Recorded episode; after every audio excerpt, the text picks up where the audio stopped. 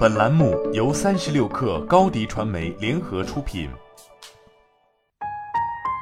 本文来自三十六氪神医局。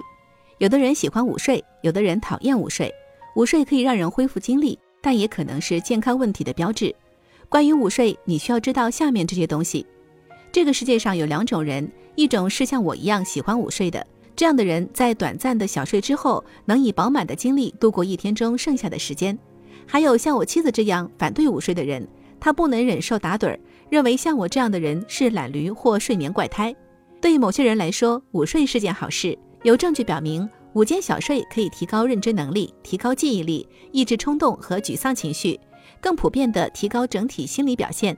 即便如此，打盹儿也不适合所有人。午睡在许多国家和文化中都很常见，而在西方世界，尤其是美国，午睡被认为是懒散而低效的表现。然而，大约三分之一八十岁以下的美国成年人会午睡，而八十岁以上的人群中有一半甚至一半以上的人会午睡。在各个年龄组中，男性小睡的时间比女性多，很多女性也都清楚这一点。约翰霍普金斯睡眠障碍中心的医学主任夏琳加马尔多医学博士说：“我认为小睡是一件好事，但需要结合个人他或他自己的睡眠周期和身体来看。”对于不爱午睡的人来说，一个主要不喜欢的点就是担心午睡睡不醒。科学家称这种现象为睡眠惰性。目前还不清楚为什么有些人会睡不醒，而有些人不会。但有一个流行的理论是这样的：当人们午睡时，有些人倾向于停留在早期的轻睡眠阶段，这样很容易就能恢复到清醒状态。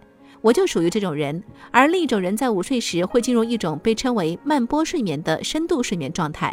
在一个完整的睡眠周期中，通常在醒来之前会逐渐从深度睡眠阶段进入较浅的睡眠阶段。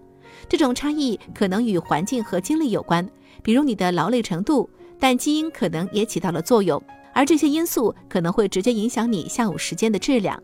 一项新的研究证实了睡眠专家普遍认同的一个观点：午睡太多通常不是一件好事，但原因尚不清楚。新研究发现，老年人过度午睡预示着患阿尔茨海默症的风险更高，而被诊断为阿尔茨海默症的人，随着年龄的增长，午睡的次数更多，这是一个恶性循环。李鹏在一封电子邮件中解释道：“认知正常的成年人，如果白天小睡时间更长、更频繁，也预示着未来患阿尔茨海默症的风险更高。”我们还发现，白天小睡时间越长、越频繁，第二年的认知表现就越差。而认知表现越差，下一年的白天小睡时间就会越长越频繁。然而，这项研究并没有揭示任何关于因果关系的确切结论。李鹏博士解释说，白天小睡可能会扰乱夜间的睡眠模式，而晚上睡眠不好会导致白天打盹儿。午睡也可能是导致认知能力下降和痴呆的其他潜在问题的一个迹象。无论年龄多大，如果你经常午睡，而且午睡后能保持清醒，总体上健康状况良好。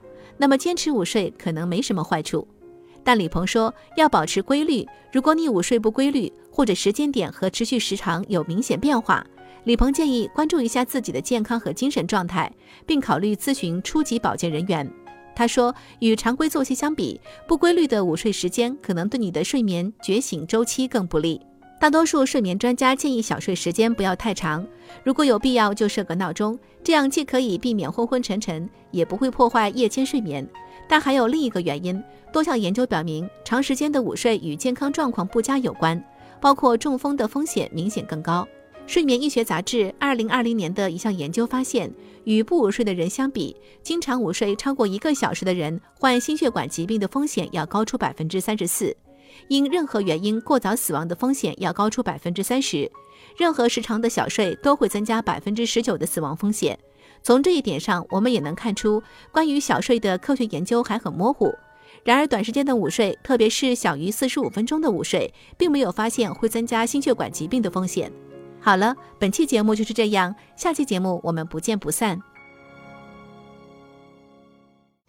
你的视频营销就缺一个爆款。找高低传媒，创意热度爆起来，品效合一爆起来。微信搜索高低传媒，你的视频就是爆款。